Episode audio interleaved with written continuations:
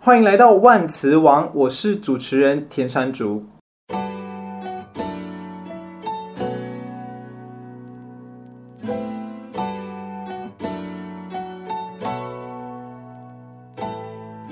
不负责任预告。哇、哦，名贵的车，赶快把牌子举起来，然后就是想要想尽办法上到他们的车子。如果以后他们想要钓一些金龟婿，可能可以从这个方面来着手。过了一段时间，就一个男的就他就起身了，然后他就很明显的是勃起的状态。哇，他们包红包都是几千一万这样子包的哎。今天呢，在万磁王里面呢，我们请到了一位来宾，是万磁王节目有史以来第一位来宾，同样也是来自马来西亚。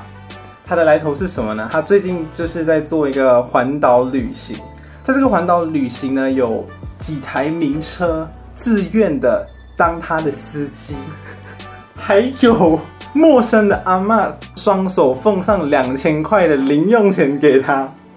到底是什么样子的人会有这样子的魅力，让大家就是对他阿谀奉承呢？我们来欢迎一下今天的来宾乐晴，跟大家打一下招呼。Hello，大家好，我叫乐晴，我是今天呢嗯的贵宾。第一个部分呢，我们要进行的是万词联想王。怎么进行呢？就是我会先提出一个名词，然后再由来宾提出他听到我这个名词之后所联想到的另外一个名词，我们就不断的一直提下去。其中一方听不懂另外一方讲的名词跟上一个名词之间的关联的时候呢，就要来进行解释，来讲这两个名词之间到底有什么样子的关联性。我们要讲多少个万词联想呢？因为我们总不可能就是一直永无止境的联想下去。乐晴，请问你的呃完整的生日，你介意分享年月日吗？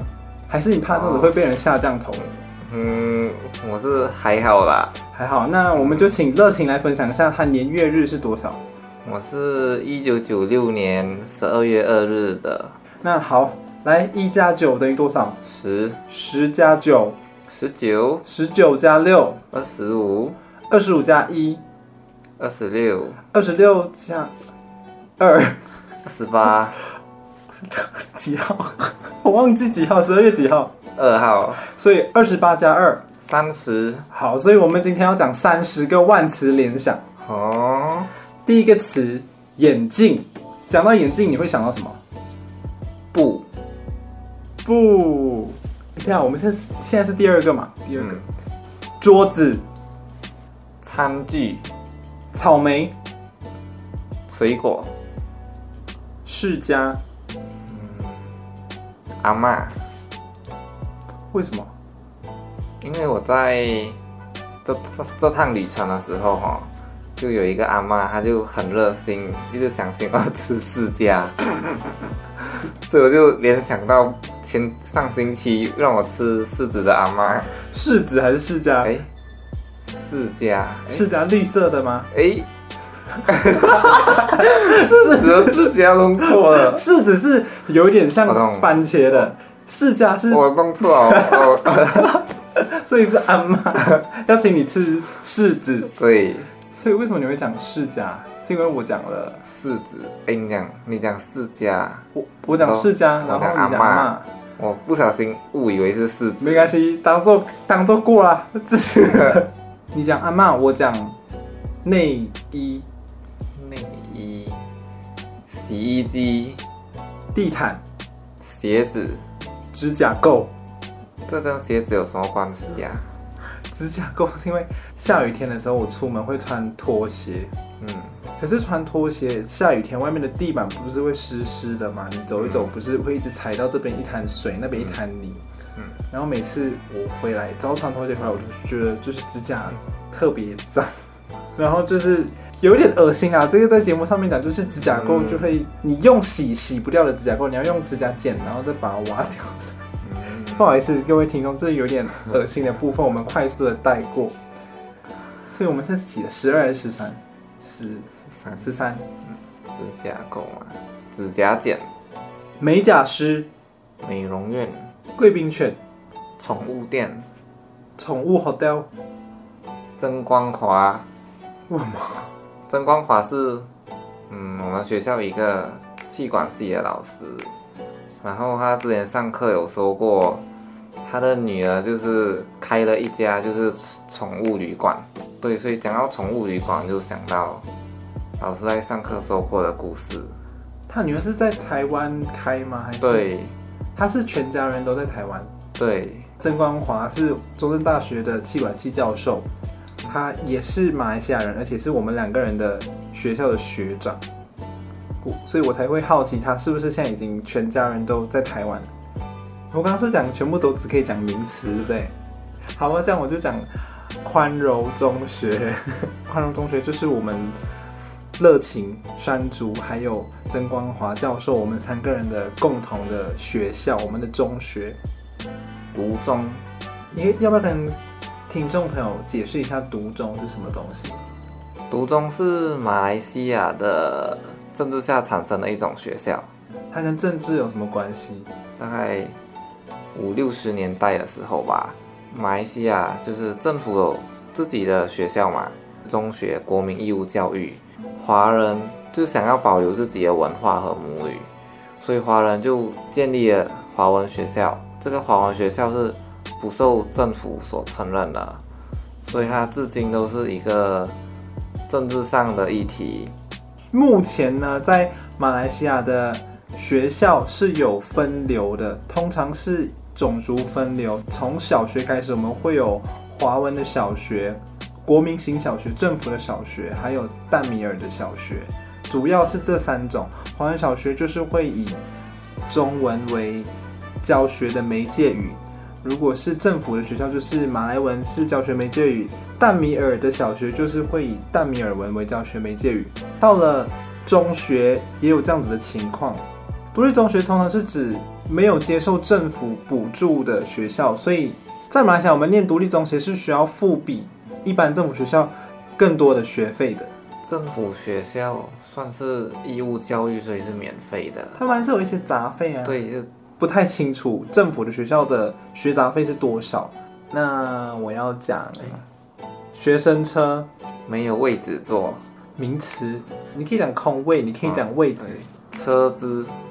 捷运、台北、联合国、国际组织、世界卫生组织、会员。我觉得这个单元可能我还需要再思考要怎么样改进。好，我下次想一下要怎么让这个单元变得更有趣。那我们现在来开始今天的万词。那我们今天的万词是什么？环岛。环岛的话，在台湾是一个很常见的词，不管是台湾的本地人会去环岛旅行，或者是各式各样来自台湾以外地区的人来到台湾，更会想要去做一个环岛旅行的动作。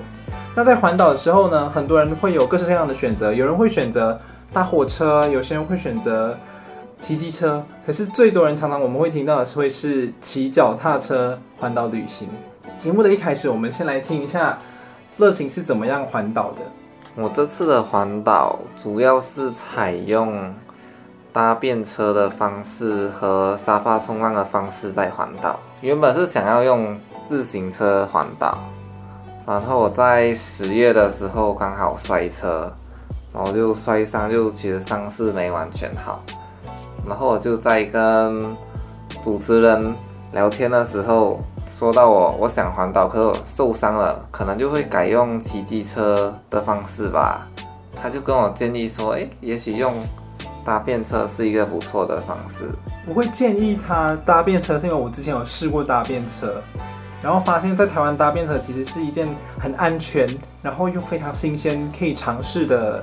一种旅行方式，所以各位听众，如果以后你身体受了什么伤，你想要做什么事情的时候，你就可以来找我，我可以给你一些建议。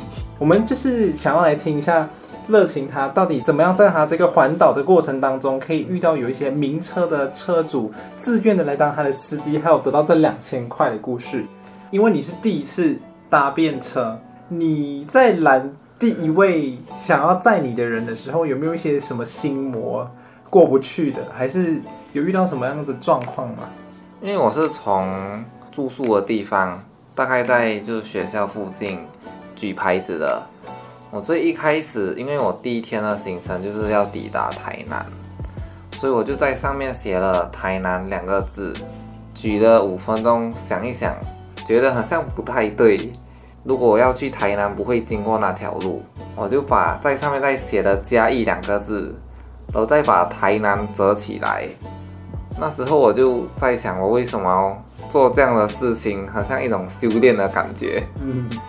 为什么要自己自讨苦吃？直接去搭公共交通运输，还是骑机车不就好？结果没我想象中的久哎！我就当我放成嘉义的牌子的时候，大约二十分钟就遇到第一位在我的人。我听到你讲学校附近的搭便车经历，我也想要跟你分享。我以前大三的时候，我不是住在学校外面吗？我住在博士山庄，然后寒假我要回家，我要带一个三十二寸的行李箱从博士山庄。回学校搭客运，可是我的机车载不了三十二寸这么大的行李箱，我就从博士山庄一路往学校的方向走。我想说，如果没有人载我，我就用走的走到学校好了，面对学校的方向往前走，然后手就一边比那个。站的姿势想要拦便车，后来我真的有拦到便车，他真的载我回到学校里面去。所以在我们那个地区还是有可能可以拦得到便车。我们的热情同学，他第一次我去他房间跟他聊搭便车这件事情的时候，你们知道他是怎么样拦便车的吗？他就是比出一个倒站的姿势。你如果是这样子，你一定永远搭不到便车。所以就是建议他拿一个板子写下他要去的目的地。所以你大概搭了几趟到台南去？我从出发到台南，大概搭了四辆交通工具，然后通常就上车就会问你马来西亚是怎样啊？为什么你会来台湾读书啊？就这些问题其实都蛮好回答的。可是你现在你已经来到台北了，你会不会同样的问题回答了很多次？就是人家会一直问你，你为什么来这边？然后你有没有回答出一个公式来？通常讲的东西都大致上是。不会差太多。再从嘉义到台东这个过程，有没有哪一个地方觉得是特别难拦？你拦变成拦超级久，然后才拦到？高雄往恒春那里，我觉得是最难拦到的，因为刚好就是高雄那里的交流道，它在做整修，它的路有封起来。然后第二是因为高雄那里的路都比较宽大，台湾有。车种分流嘛，所以机车都会很靠右边，变成要上交流道国道的开汽车的人士，他们不见得会愿意靠向右边，因为右边会有很多机车一直在来往，就是要往恒春那里，大概等了一小时。哇，你等的是开上国道的车？对。你有想过要去等省道的车吗？就是走省道去。不管要去哪里，大家都大部分都会以国道去，因为省道的红绿灯啊那些很多，就是其实搭便车很讲究，你在哪一个地点等便车，通常会用的方式是，我先就是上 Google Map，就是我现在要从 A 地点去 B 地点，我相信大家通常有快速的路线都不会走慢了嘛，基本上 Google Map 一搜出来就是。上交流道楼上国道，所以在交流道之前等是最好等的。请问这时候你已经坐到名车了没有？我在嘉义往台南的时候，然后台南往高雄已经坐过名车了。高雄往恒春这段的车子也不错。我到目前就是这十天大约坐了十三、十四辆交通工具，坐过了三台宾士，然后一辆 BMW。其他的车也蛮多修旅车的，因为修旅车大概一台也要一百多万嘛。我就坐过了 Toyota 的 RAV4、Honda 的 CR-V，还有 Hyundai 的 Tucson。你搭便车会等二十分钟、一个小时，是因为你心里就看哇，名贵的车，赶快把牌子举起来，然后就是想要想尽办法上到他们的车子。不会，我就刚好就举牌，然后他们就是刚好就愿意载我那样。你有观察到，就是这一些人，他们开可能比较昂贵的车子，愿意载你的这一些人，他们有什么样子的一些共通的特质吗？因为通常就是你在白天会遇到这些人，基本上他不是打工族，要么是创业的，要么是业务，要么就是可能是投资客那类的。你有没有这样子，就是广结善缘，开始跟他们有保留一些联系的方式？我是帮听众问的啦，就是如果以后他们想要钓一些金龟婿，可能可以从这个方面来着手。对啊，有些都有加好加赖那样，因为我基本上都会跟他们就是一起拍张照，然后再发给他们。听到没有？就是下次如果我们有任何的机会，我们把他刚刚这个经历套用到任何的场合，你觉得有一个？很值得纪念的 moment，你就跟他合照，合照之后你就说，哎、欸，我会给你加一下 line，我把照片传给你，这时候你就有他的 line，你就钓金龟婿的第一步就这样子完成了。在我问下一个问题之前，我们听众最关心的就是两千块的部分，就是你可不可以跟我们分享一下你为什么会有两千块的零用钱这件事情？从高雄到恒春嘛。载我的是一家人要出游，他们车子里是一个阿姨，然后加阿公阿嬷，还有两只狗狗。他们原本是要往屏东的最东北部三地门玩一天，然后最后因为他们就遇到我，载了我，他们就决定改往屏东的最南部。就是去到恒村，你看，你看这个人，他改变了这一家人，他们原本就辛辛苦苦一家人好不容易决定出来的目的地。好，这样你可以接下来进一步的跟我们叙述一下你是怎么蛊惑人心，得到这一个两千块的部分。从屏东到恒村要一段车程嘛，大概一小时多到两小时那样。就是在车上就跟阿姨聊天，就是聊得还蛮愉悦的。然后阿公阿嬷他们就比较没跟他们在聊，因为他们都说台语，而我台语也不流利不精通，对，所以阿公阿嬷他们就比较多是听我在跟阿姨聊天。大概开了一小时，然后就他们就决定吃个午餐休息一下。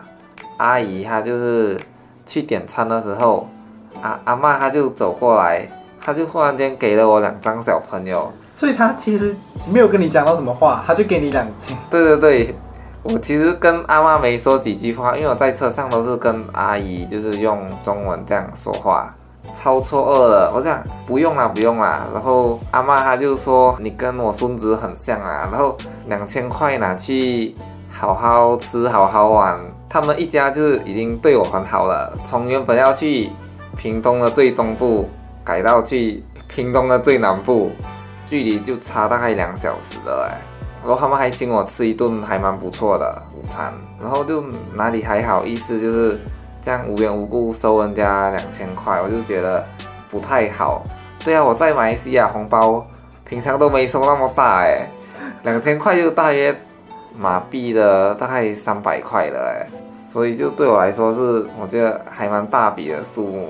我必须说，就是在马来西亚，我们通常农历新年领到的红包，普通家庭啊，不是那种特别有钱的家庭来说，可能家长给一百块、两百块钱的红包，对我们来说就已经是很大的红包。一一两百块红包在台币里面，可能顶多不超过两千块。因为我知道台湾的红包钱是很多的，是超级多的。看过有人分享过台湾与马来西亚就是新年的比较，然后有一部分是关于红包的。然后就看到那金额，哇，他们包红包都是几千一万这样子包的哎，我好希望我就是台湾的小朋友，然后是马来西亚的长辈，因为我如果是台湾的小朋友，我就可以拿很多钱，很多红包；如果是马来西亚的长辈，我包的红包数目就不用那么大。对，你真的是很会精打细算的一个人。回到这个两千块的故事，后来这个钱你怎么处理？后来这个钱，因为我觉得这趟也算是穷游吧。嗯，两千块对我来说确实蛮大的，可是因为就真的是觉得太不好了。嗯，两千块就在我拿行李的时候塞在车子的一个角落里，当面说的话感觉就是很尴尬，有点尴尬。对，所以我就是等到他们大约回到家的时候，我就在赖他们说两千块在车子里的。哪一个角落，就你们在哪，就谢谢你们的好意那样。阿姨她就说她觉得就是我蛮棒啊，可是就其实他们不介意，就是在外面就是帮朋友啊，帮外地人那样。广结善缘啊，那以后你还可以再去有一些资金的需求的时候，可以去找他们。那你有坐到机车的便车吗？有啊，我其实坐的第一辆就是机车的便车，然后我在池上那里也有坐了一小段机车。我觉得还有另外一段也蛮值得分享的。我在池上那个雾涛池上饭包那里准备搭便车往花莲市的时候，我就刚举牌出来嘛，不久就有一辆箱型车，他们就是问我要去哪里，我就说花莲市，然后他们从车窗伸出手。就是用手指示意我过来的意思，就是那种食指，然后这样勾你，就是那种手势嘛，就是示意你在哎、欸、过来过来过来这样子嘛。对对对，他就示意我过来过来过来。厢型车就很明显看得出它是工地类型用啊。车子里的话就有三个三个叔叔吧，就是如果从这样外表推测，他们是做工地工程类的，因为通常以会做工程啊，然后做工地类的，就是学历普遍来说应该不会太好。做工程工地这些人，就他们比较一副就很豪爽的样子，可能吃槟榔啊、抽烟啊，然后染头发啊、纹身啊，就通常大家会对这样的人比较有比较刻板和不好的印象。我自己也不否认，就是。我其实看到他们的时候也是有点刻板的印象，可是我还是选择上了那辆车，因为台湾其实真的治安很好，诶，不会太怀疑，觉得他们是坏人，只是他们看起来比较凶神恶煞，其实在外面就是防人之心不可无，所以我上车的时候我就跟他们聊天，我会想办法尽量套出一些话。可能就套出他们是在做什么啊，就是从哪里要往哪里啊。我觉得这是对自己就是一种安全的负责啦。刚好在车上就是就在跟朋友私讯聊天，有跟朋友说，哎，我现在在一辆箱型车上，我又拍车内的状况给他看，就算是报备一下你的人身安全。嗯，对对对，就万一有什么不测的话，我。可能晚点没再回你信息啊，可能对我遭遇不测，遭 可能遭遇不测。我就是其实也有分享计时的那个卫星地点定位给他。其实我觉得搭便车很重要的东西就是，第一一定要随时保持自己是清醒的状态，因为清醒的状态就是万一你觉得它好像转弯啊。就是离开这这条主线道，转去一些知道的话，诶，你就会在想，为什么他忽然转过去了？如果你是睡着的话，你就不知道嘛，搞不好就载到一个很偏僻啊，没没人经过的地方的话，就我觉得这样子是蛮危险的事情。所以你就是上了便车之后，你还是会再开手机的定位来看他走的路线有没有在你预期之内，这样。对对对。我就会看，就是地图，我是目前都还在主线道上面，保持清醒，然后要看地图。就在车上，其实也还有一件事情，就是大概开了二十几分钟嘛，从池上到花莲市大约要两小时。他们就有就说，哎，我没有什么东西可以招待你，那我这里有一些糖果，他就这样拿了一颗给我，是那种。包装小包装的吗？还是是从一一罐里面倒出来的？它是小包装的那种，就是一颗糖果，然后有一颗包装纸那样。这它不太有可能对这个糖果有做动一些什么手脚的那种糖果啦。嗯，就是因为我其实上车都有蛮注意他们到底在做什么事情，所以就是。他们那一整袋糖果就是这样一整袋拿起来，然后就随意拿一颗给我，因为我在上车的那二十几分钟跟他们也聊得还 OK。递糖果给我吃的时候，他们有发现其实我犹豫了，我还是有犹豫了，迟疑了大概一秒，他们就说我们其实没那种癖好，对，你不用担心我们会对你做什么事情。啊，然后我就还是吃了，对啊，然后我最后还是顺利抵达花莲市。那你要不要就是在我们的节目里面跟他们道歉？确实啊，我们人啊都会对一些东西有刻板印象，就是尽量在不伤害到其他人的自尊啊，还是感受感受的情况下，保持自己的安全。我也是蛮常遇到那种可能嚼槟榔，长得凶神恶煞，结果一开口人超级好的这样子的人。所以就是热情大概这样子的分享，其实想要跟各位听众分享说，如果有机会去旅行，可能是透过搭便车啦，或者是沙发冲浪的方式，你要去跟陌生人接触。虽然台湾人都很好，可是大家还是要保持一定的警觉心啦。然后你可能可以留意一下四周，如果发生什么事情，要怎么样逃难，或者是发送讯号跟其他人说我现在在哪里，也比较方便。从屏东枋山那里搭往台东，就是走南回公路嘛。然后在我的就是叔叔，他是很有驾驶经验的人。其实他是就是连连接车司机，超大台的卡车。对，他平常都开那种车都可以走山路，开车技术超好的。可是我那天坐他的车的时候，他是开 CRV，他就可以就单手在南回公路这样。然后就一面另一只手拿着咖啡这样开车，修理车啦，就是那种对修理车。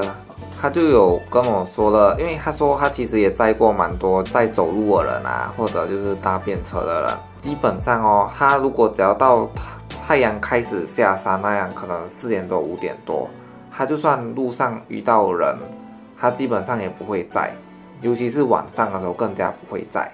他们就是、就是、怕遇到一些灵异的事件，对对对，他们怕会遇到灵异的事件。就算他们很有经验，就他说他的同行啊，他们也是这样。所以就在这里就是建议，就是听众们，就如果你们以后想这样的活动，就是建议一定要在白天做搭便车的事情，让自己看起来要尽量不像鬼的部分，这是人家才会比较愿意载你。我也是有听说过，如果你是男生的话，自己一个人或者是一男一女。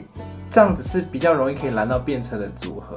如果你是 人比较多，或者是看起来比较没有那么友善，为了自己安全，所以他们也比较不太敢载你。然后那个叔叔他还有分享载过那些人嘛？有没有什么让你特别有印象的？哦，我觉得那些人是指他载过的真的人啦，就是他的经验，对不对？你讲的载过那些人是指他晚上的时候载到人，欸、还是是，是以他载过？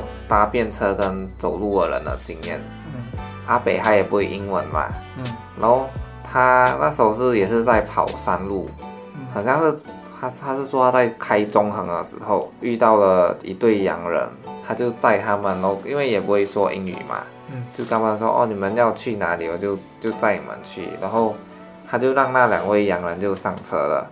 然后他就开到一半就烟瘾来了嘛，他就要下车抽烟，他就比手画脚跟那那两位洋人就是比下车的意思，他们就以为他要他在这边下车吗？对，因为那里是中横，就如果下车的话，就等于他们两位被丢在山里面的意思了。然后他就说。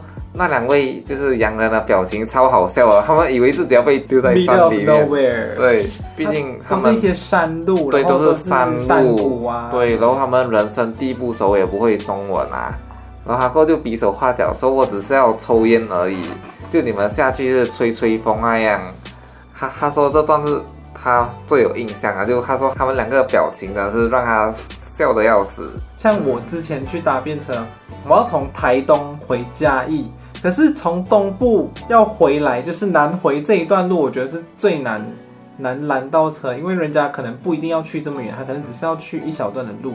有一次我就是在太麻里那边要搭便车，我就拦到货车，一对叔叔阿姨，他们就载我，然后他们要去台南，我就觉得超感恩的，因为他们就是算是结婚多年的一个老夫老妻，他们开车出来玩，结果载了我之后，他们就往北开。我们是要往南走啊，他们就往北带我去鹿野高台，还不错，就是多了一个额外的去额外的景点，然后我们才回。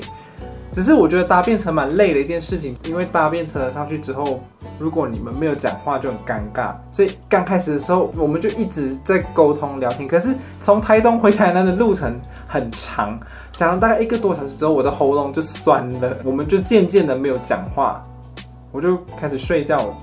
你在尴尬了差不多五分钟、十分钟之后，大家就会觉得很自在了。这也是提供给大家，如果你们怕搭便车很长路途很尴尬的话，你们就勇敢的尴尬五分钟。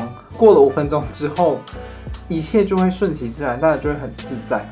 热情现在还没有，你还没有环完整个岛，你现在只是到台北。嗯，那你还有什么？会有点带一点十八禁啊？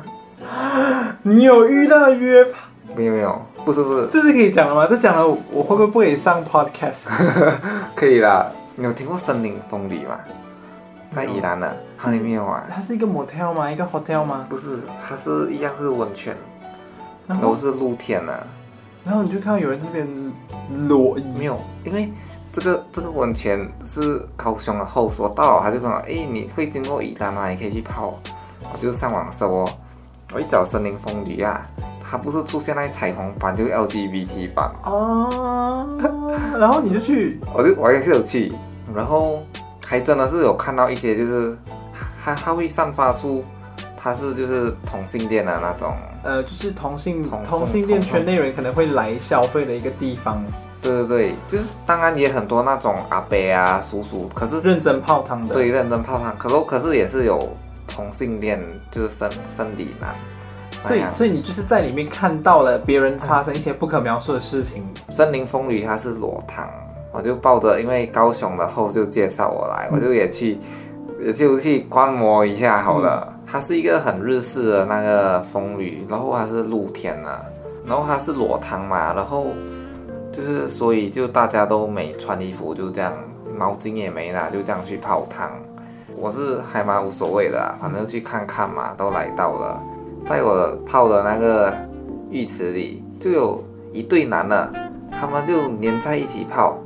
就是左右这样贴着一起泡温泉。你说的粘在一起是可能其中一个人的肩膀、手臂跟另外一个人的肩膀、手臂是贴在一起。对对对对，他是贴在一起就靠着泡。然后因为那时候是晚上嘛，然后又露露天了，所以就其实没很亮。在水下有没有做些什么动作不太清楚，隐隐约约看到他们的手臂在晃动，上下上下。因为我没有特别去看他们。对啊，就如果这样子也有点尴尬。嗯。他们就一副很很爽的样子，很爽的样子，是讲那种高潮爽吗？还是还是只是觉得很开心的那种？感觉可能就有一些性的有些快感，就温泉舒服，然后他们就有点浪漫，就情调那样的感觉。哦、一对情侣一起来泡汤，很快乐啦。我不太清楚他们是不是情侣啊，反正就一一对就是生理男。过了一段时间，就一个男的就他就起身了。然后他就很明显的是勃起的状态，嗯，然后他就，对啊，然后他们还会互相帮对方揉揉肩膀那样，哦，就是，所以他们就很甜蜜，对，他们就看起来非常的兴奋，哇，嗯，他们身材好吗？我没特别去注意身材，对不起对不起，这是我会注意的部分。我觉得其实蛮尴尬的，在裸汤里面勃起这件事情。因为那个地方可能也比较算是圈内人的一个比较有名的一个泡汤的好去处，所以会有这样的场景。说不定在一些你看不到的地方，大家会有更多更快乐的事情在发生。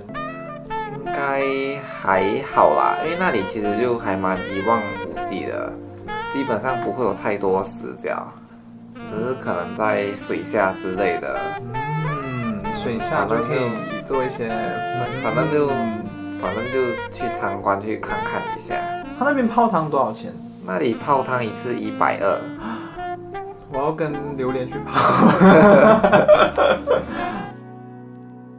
有一个 app 叫做 Couch Surf，翻译成中文就叫做沙发冲浪。它的概念大概就是你在这个 app 上面认识一些网友，住在他家的沙发，那你可以用一些什么东西来跟他交换？通常。我是会跟他们交换一些我们自己的旅程当中的故事啊，或者是个人的生活的经历啊。这一段旅行当中，你有住到一些什么样子？你觉得比较特别的沙发冲浪的家吗？让我印象最深刻的话，会是在宜兰的沙发冲浪吧。他的家其实也是他的工作室。这是什么样的工作室？嗯，它是一个室内设计工作室，然后它同时也有就是兼酒吧的功能，就是人家可以到这边来喝酒。对，不过他们目前是采预约制的，喝酒还要预约，为什么？办 party 吗？因为他们目前的人手不太有办法每天经营那个酒吧，所以他们目前采预约制。目前他们已经在计划着固定营业。我看你在 Instagram 上面分享，你去住了几个人的家，他们都放你自己一个人在他们的家，然后出去。你看，各位听众，他除了让人家愿意开名车当他的司机，人家还愿意让他一个陌生人来自己的家里面住，并且让他自己一个人待在自己的家。对，我就觉得我这一路上的贵人啊，还蛮多的。我也想分享一些沙发冲浪的东西给听众们。毕竟就是你还是要去陌生人的家里睡觉，然后算是第一次见面，你也不知道那个人他是好还是坏，他的家里呀、啊、只有他一位成员吗？就当你申请沙发冲浪，还有搭便车这种旅行的时候，你可以就是昭告天下说，你即将会有这样的旅程，就是让家人啊、朋友啊他们知道。沙发冲浪，你成功申请到的账号，就是你哪一晚会在哪一位的人的家，他的地点就是在哪里睡觉，就整理成一个名，就是清单。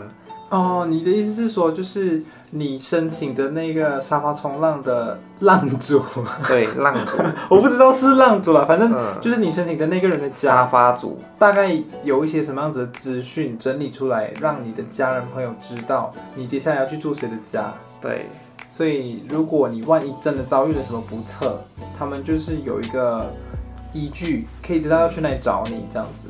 也，但是顺便跟大家提醒一下，如果申请要住哪里的话，确认一下他们的评价如何，因为也是有一些人可能去别人家沙发冲浪，结果发生了一些不好的事情。之前就有人可能被强奸啦，或者是什么之类的，所以总之在外面旅行要小心就是了。平常啊，好像你在旅行这样，你就也可以每天可能打卡。打个几张卡就代表可以让朋友啊，然后家人啊知道你还是平安的状况。我们的热情呢，在这个台湾岛环了一半之后呢，变成了旅行达人了呢，有了非常多的一些注意事项来跟大家分享。今天的节目差不多也来到了尾声，在尾声的时候，还是要跟大家来回顾一下几个简单的小撇步。第一个小撇步呢，就是如果你想要跟一些社会阶级地位啊，或者是一些老板啊、投资客啊，可能财务状况比较良好的人，来有一些交情的部分，可以从搭便车开始。在搭便车，如果你可以坐上一些开名贵的车子的人，他们可能就是比较富裕这样子。那这时候你们就可以跟他们搭完便车之后说：“哎，我可不可以跟你拍一张合照？”拍完合照之后说：“哎。”我们加一下 Line 嘛，这样子的，我就可以把合照传给你，你们就可以开始建立了关系，所以你们就可以有后续的一些发展。喜欢泡汤的朋友可以去到宜兰的森林风旅这边来泡泡汤，看看风景。那一个人的泡汤只需要一百二，非常的经济实惠。所以，我们今天的节目就到这边。谢谢乐晴到我的节目上来分享，谢谢乐晴。Hello，大家拜拜。那对，我们下一期的万磁王，我们再见。如果大家喜欢这个节目的话呢，欢迎在 Spotify 上面追踪，还有在 iTunes 上面帮我评价五颗星，在下面也可以留言，简单的留言来推崇一下我们的这个节目，也分享给你的朋友。那我们下次再见喽，拜拜，拜拜。Thank you.